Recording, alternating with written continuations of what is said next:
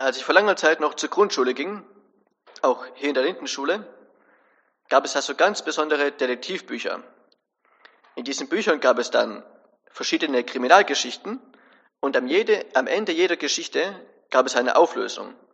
Da stand dann zum Beispiel, wer der Täter war, wer der Komplize war, wer unschuldig war und so weiter. In der Regel konnte man die Geschichten dann erst durch diese Auflösung verstehen. Aber das Besondere an diesen Auflösungen war, das waren rot-weiß gepunktete Flächen. Die schienen überhaupt keinen Sinn zu machen und enthielten null Informationen. Erst wenn ich dann meine Detektivfolie auf diese Flächen legte, konnte ich lesen, was da eigentlich stand. Und dann machten diese ganzen rot-weiß gepunkteten Flächen, die davor so nutzlos erschienen, auf einmal Sinn. Dann wurden sie zu einer lesbaren Nachricht, die ich verstehen konnte. Im ersten Korintherbrief gibt es eine Situation, wo die Korinther den Sinn von etwas nicht verstehen konnten und das, was sie sahen, für sie eine Dummheit war. Was sie da sahen und nicht verstehen konnten, war Jesus Christus, der gekreuzigt worden war. Für sie war das wie so eine rot-weiß gepunktete Fläche. Es war eine Dummheit, ein Ärgernis, dass dieser gekreuzigte Jesus der Sohn Gottes sein sollte. Das machte für sie keinen Sinn. Denn ihnen fehlte die Folie, durch die sie Gottes Wirken in Jesus Christus hätten verstehen können.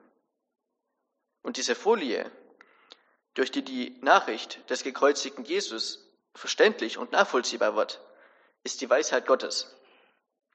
Der Apostel Paulus beschreibt die im ersten Korintherbrief, Kapitel 2, die Verse 1 bis 16, und das wollen wir uns heute genauer anschauen. Und am Anfang bitte ich Anne-Marie nach vorne zu kommen für die Schriftlesung.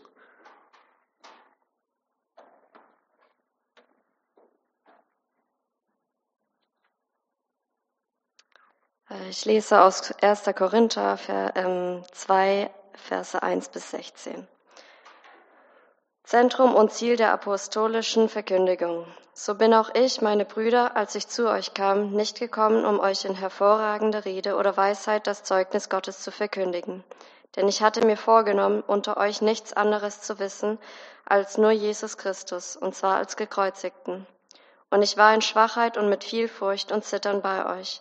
Und meine Rede und meine Verkündigung bestand nicht in überredenden Worten menschlicher Weisheit, sondern in Erweisung des Geistes und der Kraft, damit euer Glaube nicht auf Menschenweisheit beruhe, sondern auf Gottes Kraft.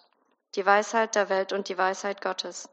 Wir reden allerdings Weisheit unter den Gereiften, aber nicht die Weisheit dieser Weltzeit, auch nicht der Herrscher dieser Weltzeit, die vergehen, sondern wir reden Gottes Weisheit im Geheimnis, die verborgene, die Gott vor den Weltzeiten zu unserer Herrlichkeit vorherbestimmt hat, die keiner der Herrscher dieser Weltzeit erkannt hat, denn wenn sie sie erkannt hätten, so hätten sie den Herrn der Herrlichkeit nicht gekreuzigt, sondern wie geschrieben steht, was kein Auge gesehen und kein Ohr gehört und keinem Menschen ins Herz gekommen ist, was Gott denen bereitet hat, die ihn lieben.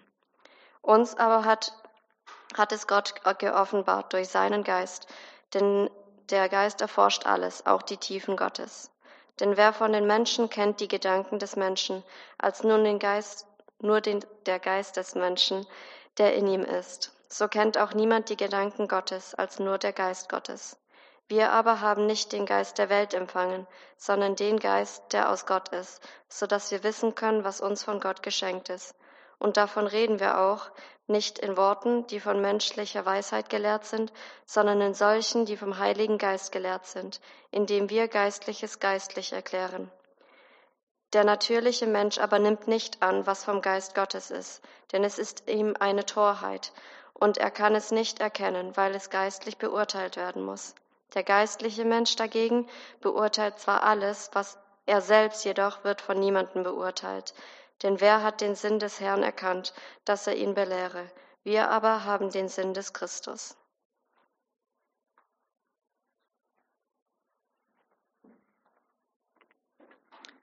In dem Text, der gerade vorgelesen wurde, geht es sehr viel um die Auseinandersetzung zwischen der menschlichen und der göttlichen Weisheit.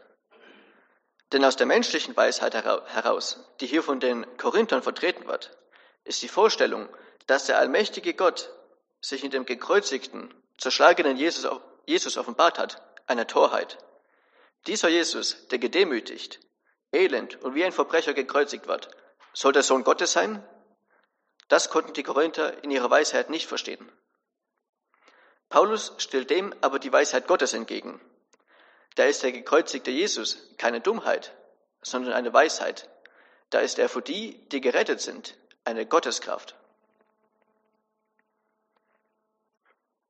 Da ist Gottes vermeintliche Schwäche und Dummheit in Wirklichkeit größer und stärker als die vermeintliche menschliche Weisheit und Macht.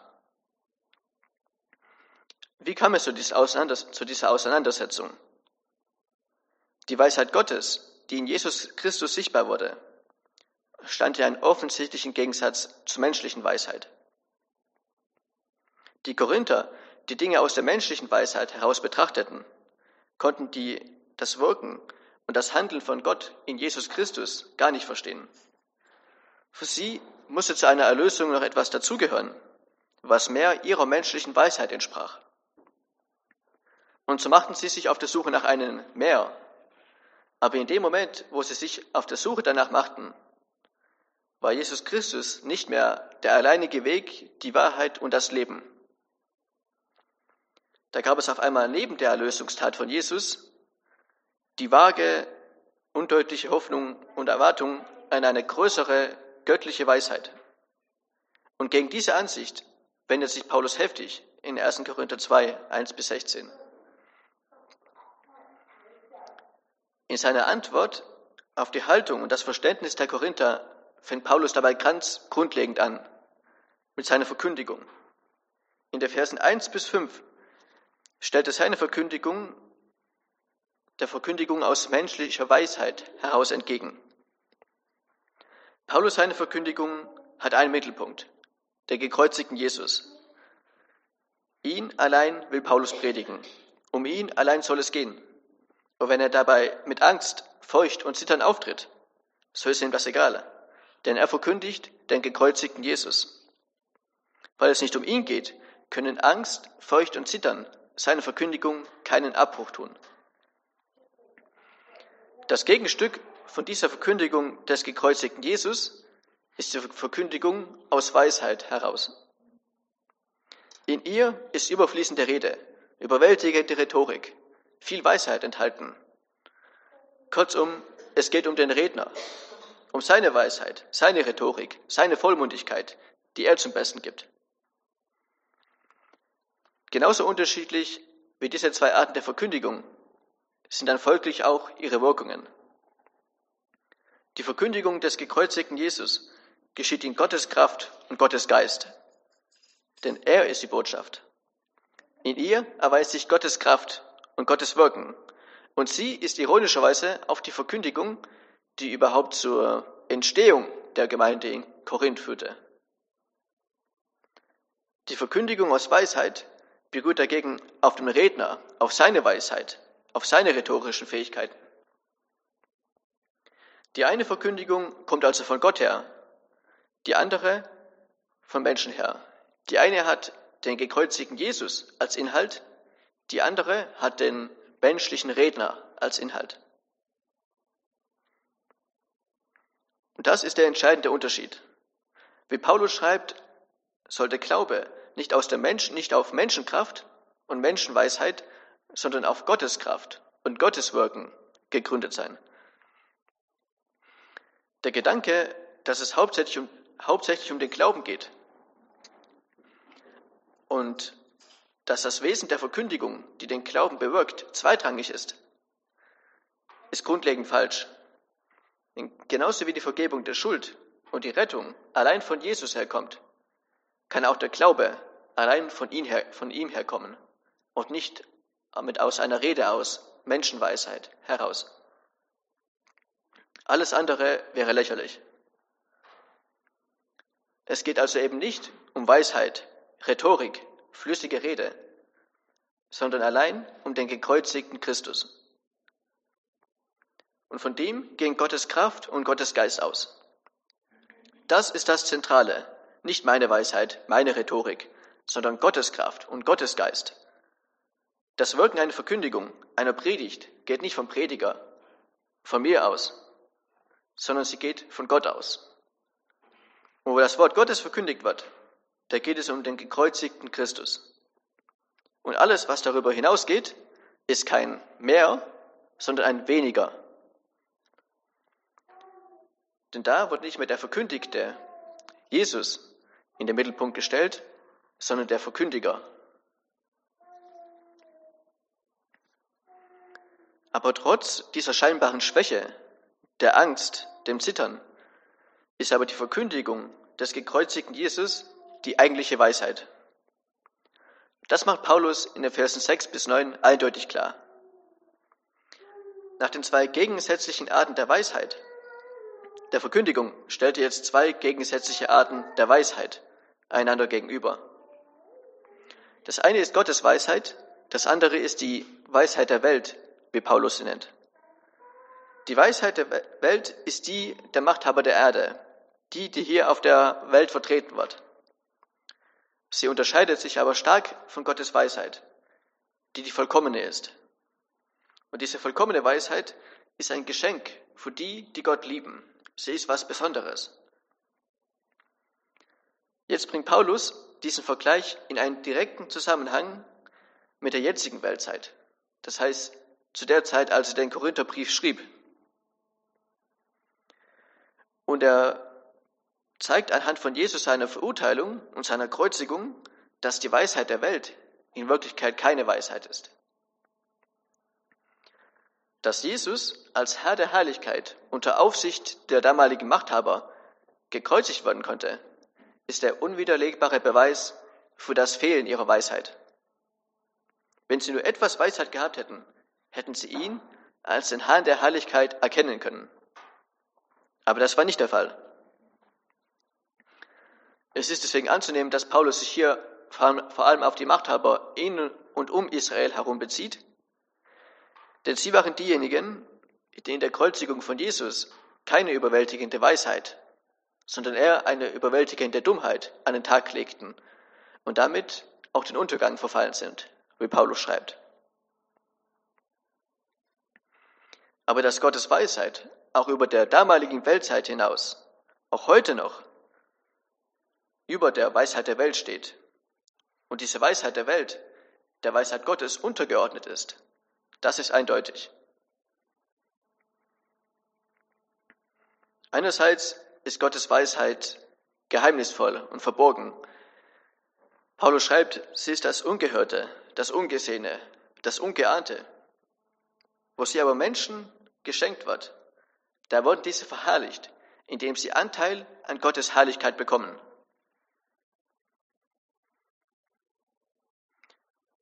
Wo wir diese Weisheit geschenkt bekommen, erkennen wir den gekreuzigten Jesus als den Herrn der Herrlichkeit. Und dann erkennen wir, dass er wirklich der Sohn Gottes und wirklich der Retter der Welt ist. Wo aber Gottes Weisheit nicht ist, da macht die ganze restliche Weisheit keinen Sinn. Und das kann leicht zu Missverständnissen führen. Denn es geht nicht darum, jegliche Weisheit, jegliche Klugheit und jegliches Wissen, das es auf dieser Erde gibt, abzulehnen, sondern es geht darum, sie Gott unterzuordnen. Es geht darum, vor dem gesammelten Wissen und der gesammelten Weisheit der Welt sagen zu können, Gott hat das letzte Wort darüber.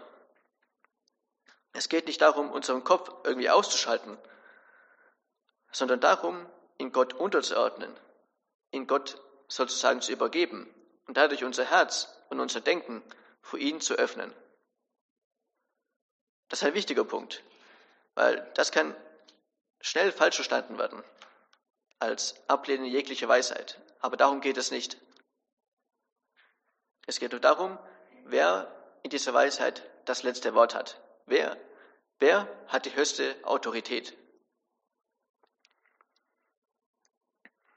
Wie kommt man jetzt, wie kommt man aber jetzt von der geheimen, verborgenen Weisheit Gottes zu dem Punkt, an dem man den gekreuzigten Jesus als den Herrn der Herrlichkeit erkennt? In den letzten Versen von 1. Korinther 2 nimmt Paulus eine letzte große Unterscheidung vor. Und dieses Mal stellte den natürlichen Menschen und den geistlichen Menschen, den natürlichen Menschen, den geistlichen Menschen gegenüber. Diese zwei Typen sind der Ausgangspunkt der ganzen bisherigen Vergleiche. Auf der einen Seite ist der natürliche Mensch. Er stellt sich selber in den Mittelpunkt und versucht, alles aus seinem Denken, aus seiner Weisheit heraus zu verstehen. Und Dinge, die dieser Weisheit widersprechen und seinen Denken nach keinen Sinn machen, werden abgelehnt. Sie sind für ihn eine Dummheit, so wie es der gekreuzigte Christus für die Korinther war. Oder vielleicht sogar eine Grausamkeit, so wie es der Gedanke, so wie es der Gedanke eines Gottes, der seinen Sohn am Kreuz opfert, für viele ist. Dem natürlichen Menschen steht aber der geistliche Mensch gegenüber. Dieser stellt aber nicht sich, sondern den gekreuzigten Jesus in den Mittelpunkt. Er ordnet seine Weisheit, sein Denken bewusst der Weisheit Gottes unter und erkennt damit seine eigene Begrenztheit an. Dazu ist er aber entstanden, weil es ihm geschenkt wurde, in dem gekreuzigten Christus den Herrn der Herrlichkeit zu erkennen. Jesus ist, Jesus ist dann nicht mehr der elende, zerschlagene Mann am Kreuz, sondern der Herr der Herrlichkeit, der als der Sohn des allmächtigen Gottes ans Kreuz ging. Er ist dann nicht mehr der unansehnliche Mann, der wegen Gotteslästerung hingerichtet wurde, sondern der Jesus, der sich am Kreuz für unsere Schuld hinrichten ließ. Das Erkennen des Herrn der Herrlichkeit hinter dem gekreuzigten Christus ist also zentral. Das ist der Dreh- und Angelpunkt, der Punkt, von dem aus der gekreuzigte Jesus auch für uns auf einmal ganz neu Sinn macht. In diesem Dreh- und Angelpunkt wird Dummheit als Weisheit und Schwäche als Macht erkennbar. Aber wie kommt es zu diesem Dreh- und Angelpunkt? Wie kommt es zu diesem allem, alles verändernden Erkennen? Paulus stellt ganz einfach fest in Vers 10, das hat Gott durch seinen Geist offenbart. Der Geist Gottes wiederum kann das offenbaren, weil er in Gott wohnt und daher dessen Wesen kennt. was er offenbart, das ist verlässlich und kommt aus der Tiefe des Wesens Gottes. Wo er, wo er ist, da unterscheidet er uns Menschen in zwei Gruppen. Den natürlichen Menschen, der den Geist der Welt besitzt, das heißt, der von sich aus denkt, und den geistlichen Menschen, der den Geist Gottes empfangen hat.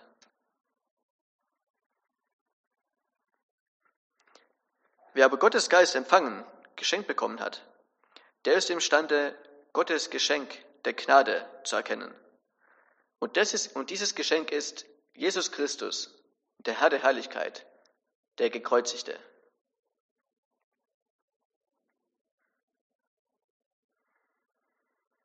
Hm.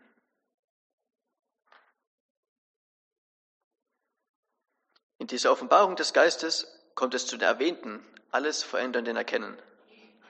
Dass Jesus als der Gekreuzigte nämlich in der Tat der Herr der Herrlichkeit ist, können wir aus uns heraus nämlich nicht erkennen.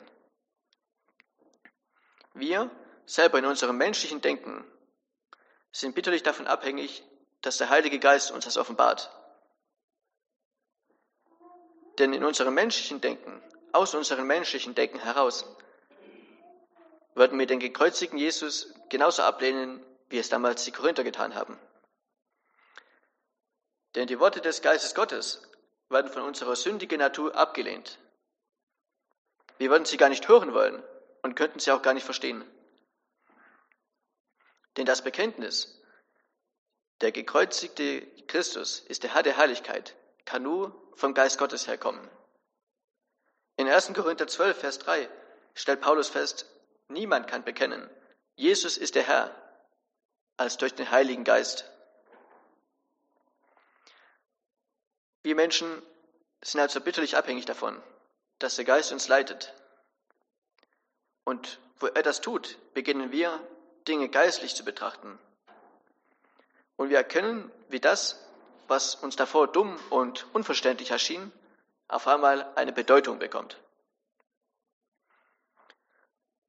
Nun haben wir aber Gottes Geist empfangen. Und wir können bekennen, dass Jesus der Herr ist. Und das als der Gekreuzigte.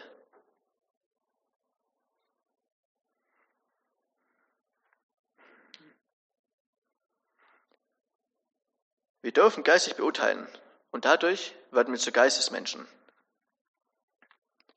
Da, wo wir Jesus als Herrn der Herrlichkeit erkennen bzw. erkannt haben, da, wo, ange wo angefangen wird, an ihn als der Sohn Gottes zu glauben, da wird man zu einem geistigen Menschen umgewandelt.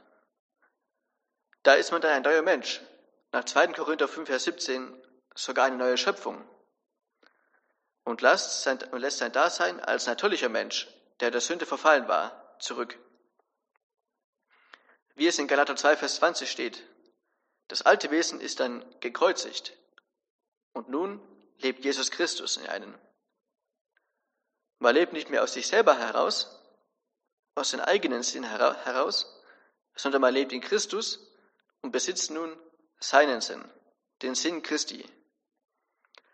Der Sinn von Christus seine Einsicht zu haben. Das heißt aber, ihn zu kennen, ihm vertraut zu sein. Wie jemand, der ein sinnvolles Geschäft hat, der kennt das Geschäft, dem ist das Geschäft vertraut, der hat ein Gefühl dafür. Durch das Erkennen von Jesus als ein Herrn der Heiligkeit ändert sich also wirklich alles. Das ist also wirklich das Zentrale.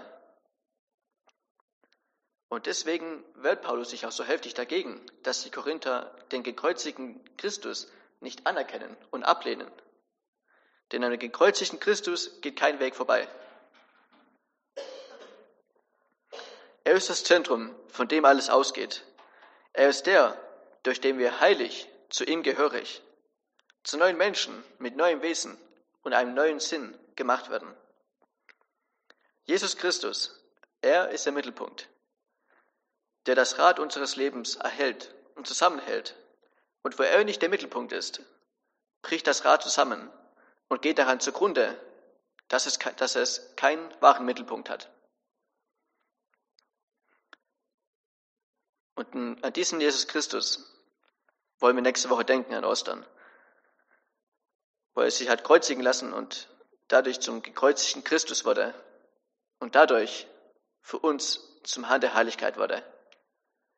Wer an ihn glaubt und ihn als den Sohn Gottes und den Herrn der Heiligkeit annimmt, der wird sein geistlichen Menschen und der hat an, hat an seiner Heiligkeit Anteil, so wie er auch an seiner Zukunft Anteil haben wird. Vater im Himmel, wir danken dir für die Offenbarung, die du durch deinen Heiligen Geist schenkst.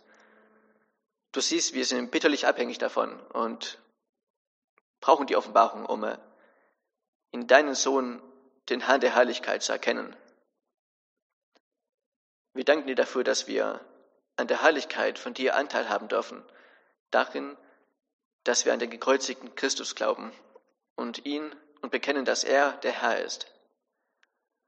Danke, dass du unser Herr bist und dass wir das in unserem Leben wissen dürfen, Danke, dass wir mit deiner Weisheit gesegnet sind und dass wir in deinem Sinn, in Anteil, dass wir in deinem Sinn mit dir leben dürfen und Anteil an dir haben dürfen. Amen.